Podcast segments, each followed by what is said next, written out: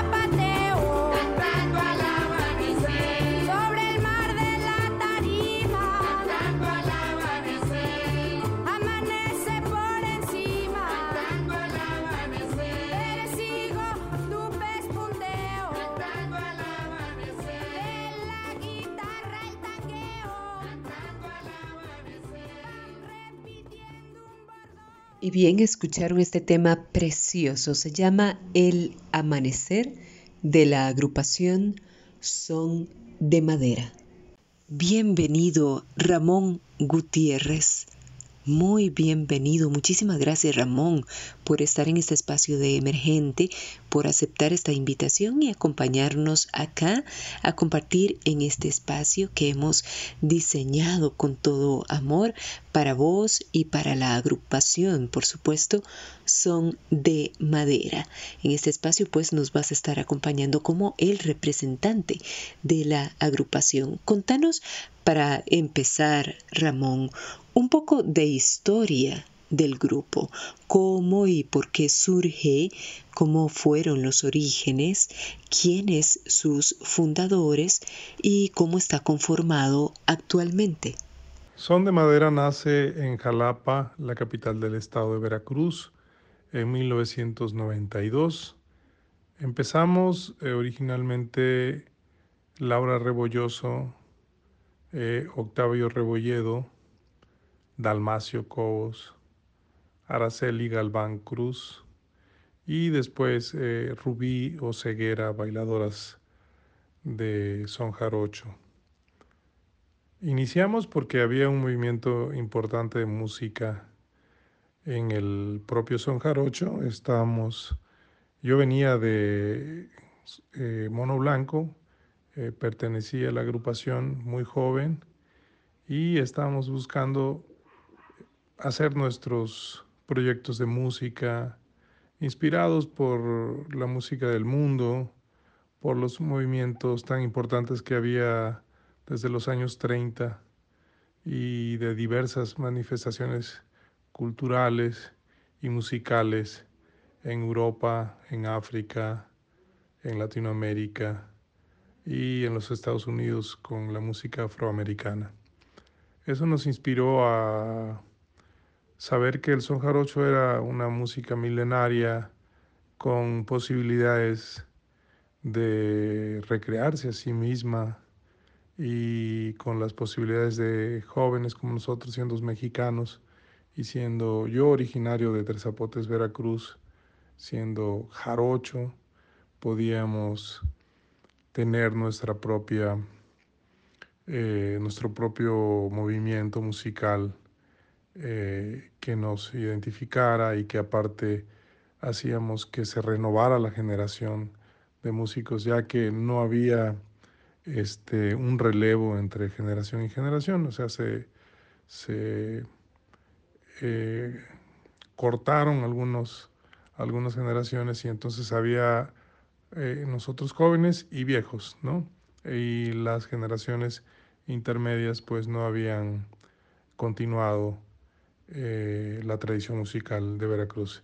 Y así inspirados eh, por todos esos movimientos que he mencionado, algunos como pues desde la música eh, latinoamericana, la música cubana, la música afro, en todas partes, nos, nos, inspiraba mucho poder tener nosotros nuestro género musical activo, eh, una música en movimiento, una música viva, eh, sin, sin, sin, dejar de ser tradicional, pero también con las expectativas de poder eh, no solamente ser música folclórica, que nosotros no consideramos que sea música folclórica, sino una música tradicional viva. Y bueno, todos estos discos que hemos hecho durante casi 30 años, pues son parte de esta idea eh, creativa que teníamos desde, desde la juventud y que hemos podido afortunadamente realizar. Actualmente el grupo está conformado por Andrés Vega, Jarana y voz, eh, Oscar Terán Carbonero con trabajo, un servidor Ramón Gutiérrez Hernández y en algunas ocasiones alternan Lucía Gutiérrez eh, Rebolloso y Santiago Gutiérrez Rebolloso, que son cantantes pues de son jarocho, pero también son músicos de jazz y ocasionalmente los invitamos. Estamos eh, a punto de ser un cuarteto, hemos invitado a un joven jaranero ya de Jalapa, este, de estas generaciones que hemos influenciado y que están siendo jaraneros eh, de, las, de las ciudades, como se encuentran en, en, la Ciudad de México, en la Ciudad de Jalapa o incluso en el extranjero, ¿no? muchos jóvenes jaraneros. Así está conformada hoy la agrupación casi con 30 años de trayectoria.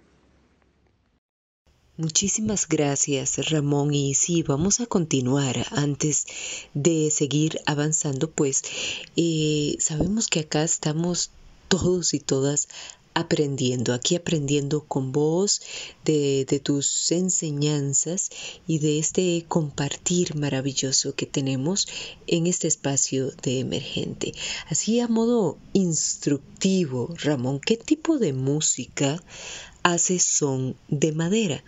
Explícanos qué es el son jarocho, si es lo mismo o si no, cuál es la diferencia entre el fandango y el huapango o bien el son huasteco.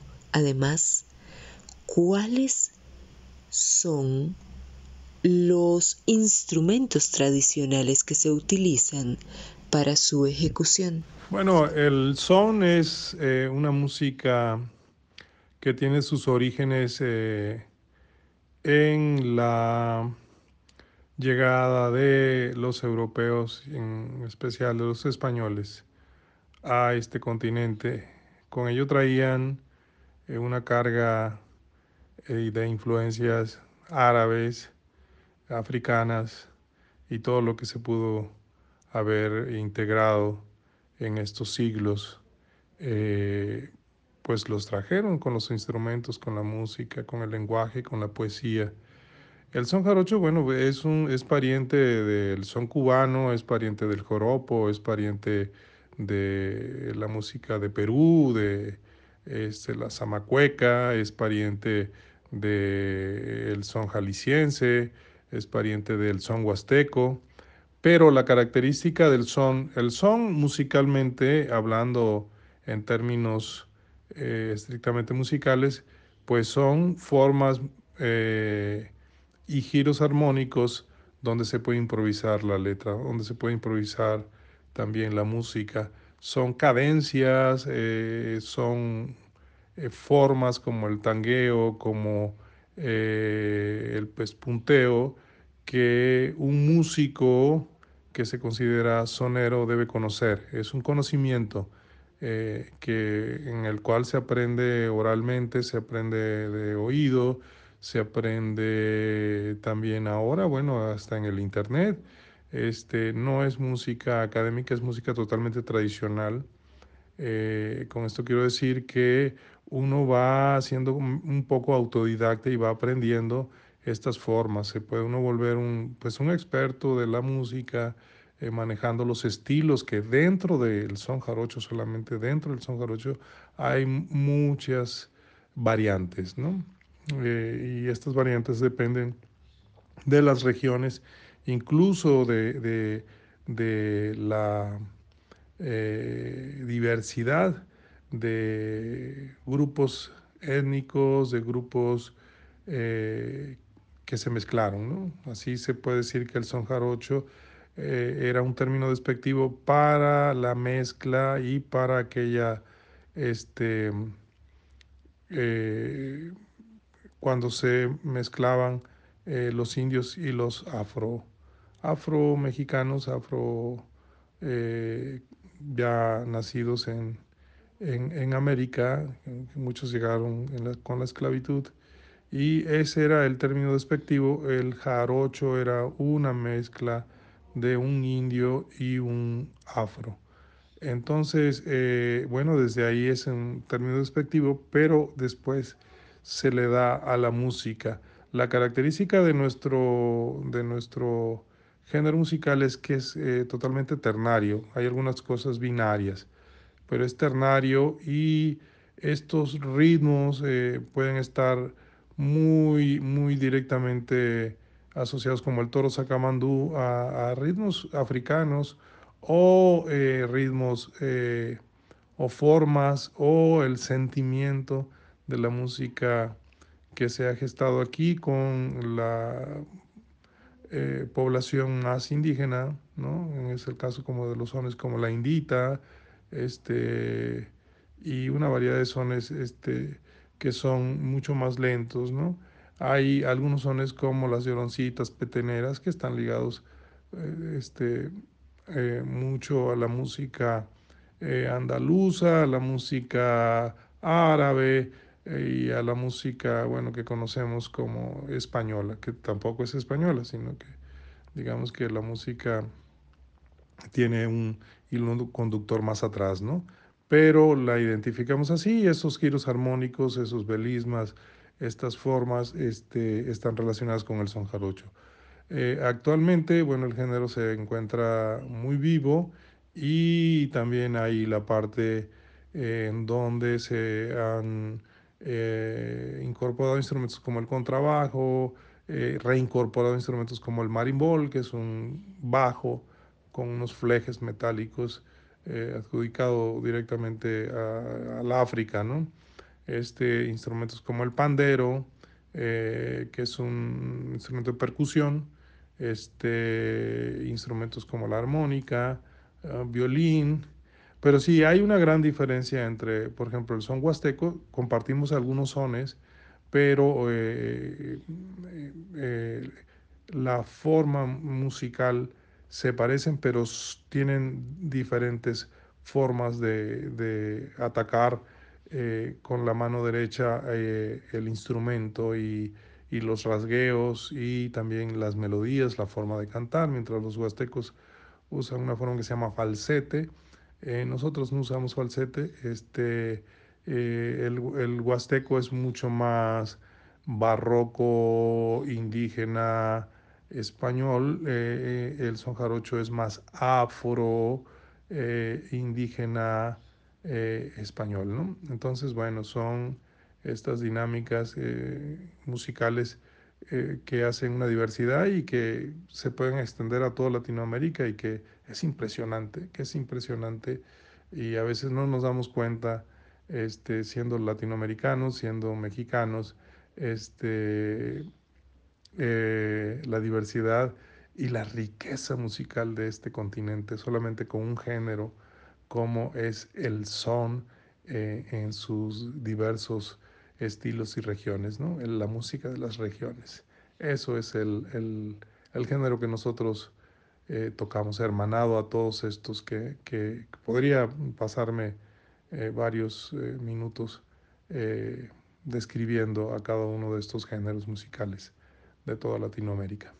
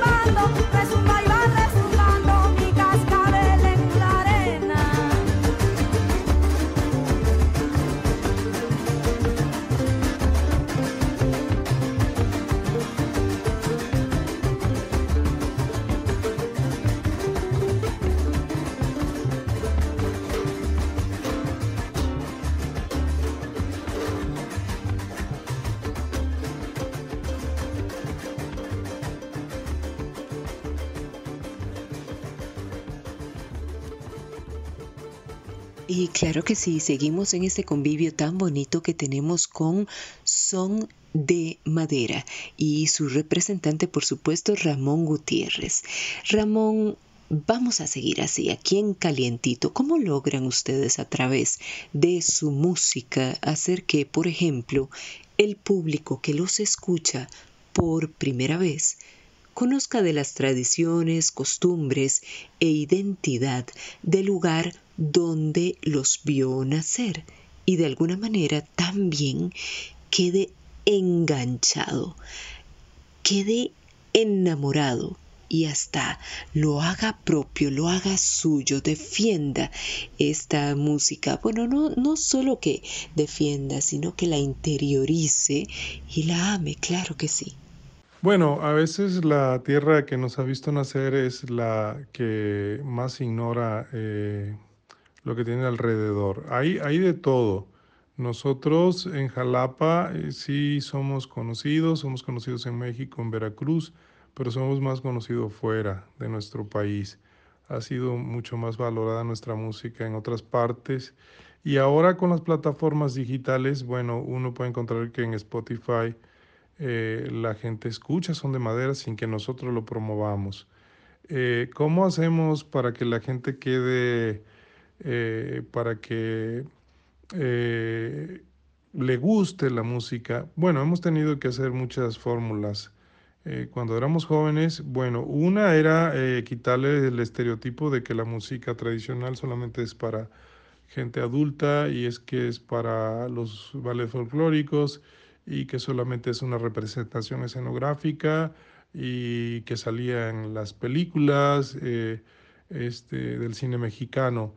Hemos nosotros acudido a, la palabra, al verso, a la poesía y a las formas musicales que, bueno, si una persona es sensible y si una persona tiene eh, esa parte de poder abrir el oído, se da cuenta que, que la música tiene un portento maravilloso, ¿no? De muchas, muchas cosas, ¿no?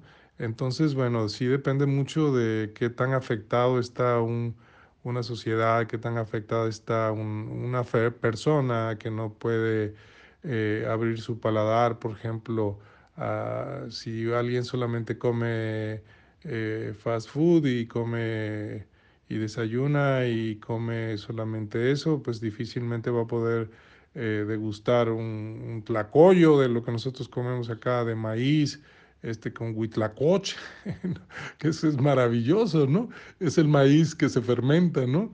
Y que uno puede, es como el caviar, pero nuestro mexicano. Entonces, difícilmente hay una persona que todos los días come eh, hamburguesas y Coca-Cola, pues, ¿cómo, cómo, cómo le abres el paladar? Se, tendría que, que empezar, ¿no? Este, a dejar de comer esa comida o poder tener este, porque uno puede comer también fast food, pero uno sabe de qué es el sabor de esa otra comida. Y así pasa con la música. Si una persona solamente escucha una sola forma musical y está influenciada por toda la música, eh, pues antes era la música gringa, pero ahora es la música de todas partes, donde el único interés es eh, una, una rítmica y una letra que se repite y que la gente por alguna manera se, se mete, y sobre todo los jóvenes, y, no puede dejar de escucharla, ¿no? Se vuelve como un poco como la comida, o sea, alguien que está acostumbrado al, azúcar y está acostumbrado a todo ese tipo de, de, comida, pues difícilmente va a poder degustar lo, lo otro, que, que, es un sabor, este, pues... Eh, que hasta beneficia tu salud y que tiene y que tiene eh, ancestralmente miles de años que se come, ¿no? Como es, por ejemplo, la cultura nuestra del maíz. Pues así es la música. Si, si una persona no ha podido abrir sus oídos al jazz, no ha podido abrir sus oídos a eh, las rancheras, al bolero, al bambuco, a la música de la India, al, al tango, eh, este, miles de, de, géneros en el mundo, ¿no? Este, pues difícilmente va a poder escuchar nuestra música, pero hay un público que sí eh, es seguidor de nuestra música y que ama nuestra música, que sabe lo importante que es.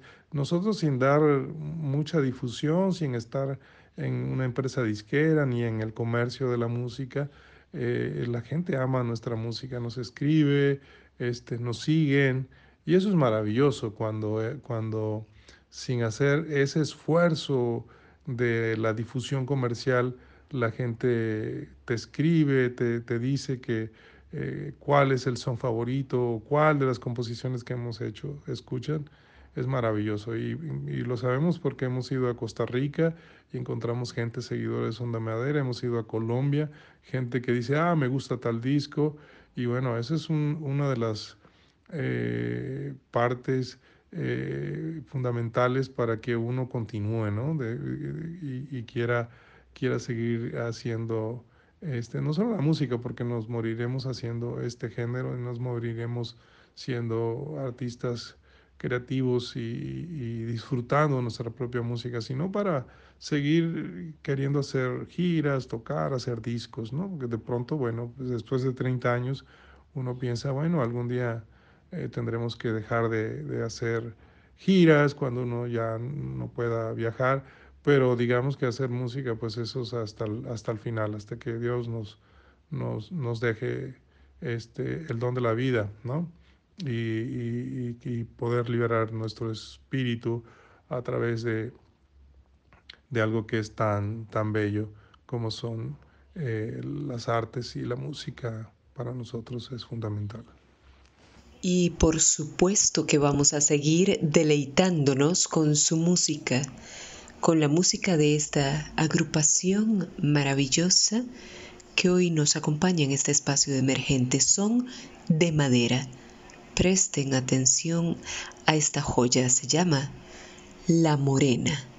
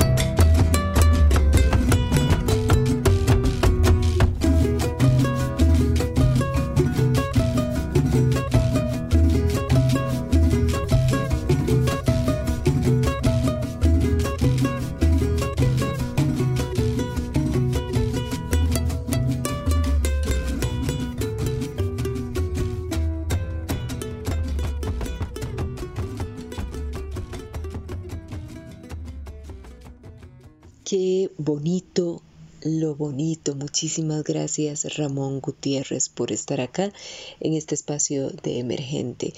Yo sé que ustedes allá donde, sea que estén, ¿no? En sus casas, en, sus lugares de trabajo, en su momento de esparcimiento, en, en, sus carros, allá en la playita, en la casa, en la montaña, donde sea que estén. Sé que también lo están disfrutando con nosotros. Y vamos a continuar, sí, vamos a continuar porque este espacio también estamos aquí en una plena gozadera porque lo combinamos con la música de estos grandotes, estos inmensos de son de madera. Yo sé que ustedes coinciden conmigo, sí, son maravillosos. Vamos a continuar, Ramón, sí, ¿Cómo es tradicionalmente un espectáculo de la agrupación? Como para darnos una mejor idea. Ronda únicamente en el disfrute de, de, escucharles, de escuchar la música, o bien se intercambia con algo más en la escena. Es muy interesante, Wendy, la pregunta, porque nosotros eh, precisamente cuando iniciamos sabíamos que no era suficiente ya que el espectáculo estaba en su apogeo con la música, ¿no? E, y tenemos una desventaja ante géneros donde los artistas, eh, pues de la música comercial, tenían un espectáculo de luces, un espectáculo de baile, este, y nosotros, bueno, necesitamos también eh, complementar con algo que está en el son jarocho, que es la palabra, el verso, la cuarteta, la quintilla, la secteta, el romance, la décima, heredados de la cultura también eh, eh, hispana, de la cultura española, este, con Lope de Vega, Espinel, con todos estos poetas, ¿no? Después en Latinoamérica, este, bueno, pues es impresionante, ¿no? Los eh, Nicomés de Santa Cruz, por ejemplo, ¿no? Nicolás Guillén, este, bueno, aquí se enriqueció doblemente la cultura poética y la palabra, ¿no? Entonces nosotros tocamos y también eh, improvisamos sobre, sobre la música y muchas veces eh, el, verso es muy importante para dirigirte a la gente, para hacer notar ciertas cosas, incluso hasta chuscas, ¿no? que pueden ser eh, los versos que hablan de ciertas formas en la gente campesina, la gente de la ciudad, este, por ahí Constantino Blanco Ruiz tenía unas décimas preciosas, ¿no? Que hablaban de, de por ejemplo, de nuestra negritud, diciendo, este, eh, negra, ¿no? Grupo de repisa, cinturita de cuchara en la noche de tu cara. Hay media luna de risa. Nicomé de Santa Cruz, por ejemplo. Este, Constantino Blanco Ruiz, eh, por ejemplo, decía, este, eh, soy de extracción campesino, ranchero, por abolengo es el orgullo que tengo porque soy hombre de estima. Al verso le encuentro rima porque un poquito le entiendo, si me atacan me defiendo, consciente de lo que hago, donde quiera plancho y lavo y en cualquier mecate tiendo. ¿no? Eh, eh, argumentando eh, los dichos y la palabra de la gente cotidiana en nuestras ciudades y en nuestros eh, regiones de, Veracruz. Entonces nosotros empezamos también a meter el baile, nosotros zapateamos, nos empezamos a hacer eh, este, todólogos, ¿no? Empezamos a zapatear, a cantar, a ser eh, compositores de nuestra propia tradición, con nuevas composiciones. Este, ¿Qué otra cosa importante, por ejemplo, que, que sucede en, en nuestros conciertos es que incluimos eh, muchas veces a las mujeres eh, bailadoras, zapateadoras, ¿no? El fandango es la fiesta, ¿no? Al principio haces una pregunta, Wendy, el fandango es la fiesta. El, el guapango es el género, guapango o fandango. Fandango también se le dice a la fiesta que sucede. Entonces las mujeres bailadoras o cantadoras este, han tenido un, un repunte importante este, hace 30 años en que las mujeres no participaban y ahora están muy presentes y son, pues, eh, hay muchas mujeres eh, músicos que están haciendo, eh, tocando instrumentos, instrumentistas, versadoras, este, compositoras. bailadoras este, o incluso coreógrafas como Rubio Ceguera, que tiene una, una compañía muy bonita de música y baile tradicional. Entonces, bueno, hemos tenido que complementar eh, todas estas formas que estaban y hacerlas escénicas, teatrales. Y nuestros espectáculos eh, son, son muy buenos. Este, uno puede ver eh, algunas, algunos conciertos que están ahí en el YouTube, donde nosotros, este, bueno, pues la gente en algunas ocasiones termina de pie. Este, tenemos un concierto en vivo en Austria, donde, la, donde el público, sin hablar español, le queda encantado de, nuestras terminaciones, donde acabamos con un cascabel este, rítmicamente poderoso y al final zapateando todos al mismo tiempo, ¿no? Este, tocando y zapateando. Y bueno, y, y el público de pie eh, eh, este, aplaudiendo varios minutos y son de las satisfacciones más hermosas que hemos, tenido. En esa ocasión el grupo estaba integrado por Aleph, Castañeda, Rubí Ceguera, eh, Natalia Arroyo, José Tereso Vega y Ramón Gutiérrez. Bueno, ese es uno de los discos que se pueden encontrar ahí, eh, eh, todavía, que se llama Son de Madera este, en vivo desde Austria, ¿no? Este, bueno, así es como nosotros hemos podido sobrevivir a, la industria y hemos podido sobrevivir a que la gente pues, como decimos en México, te pele, no sé si ese término se, se usa allá, pero es como un término coloquial donde dice, pues quieren que, que te vean, que, que volteen hacia ti. Y esa es eh, la manera, aunque cuando uno eh, va honestamente y a veces las cosas pueden ser muy sencillas, porque nosotros hacemos música muy sencilla, pero que va directamente al alma, va directamente a esa parte ancestral donde no se necesita decir mucho ni tocar muchas notas, sino solamente hacer esa transmisión de generaciones en generaciones y el conocimiento de la música a través de una tradición milenaria. Ramón, musicalmente ustedes han experimentado fusiones con otros géneros musicales? Si no es así, ¿lo han contemplado en algún momento? Y en relación a las letras de sus canciones, ¿me equivoco? ¿Tienen una característica particular única para ser cantadas, para ser contadas? Pregunto quizá por el tema de las repeticiones, los coros. Danos ese detalle especial. Bueno, eh, las fusiones han sido, eh, sobre todo, tuvieron su auge en, una, en un momento en donde eh, nos estábamos acercando mucho más fácil a la música con el acceso, este, pues ya con los discos, con el cassette, eh, con la radio, este, con la difusión, ¿no? Y, sí fueron importantes. Nos, yo particularmente nunca creí en las fusiones porque era como tomar una cosa de aquí, otra cosa de acá, y este, un género, otro género, lo mezclas, lo metes en una especie licuadora y de repente sale eh, un, nuevo género, un nuevo ritmo, una nueva forma.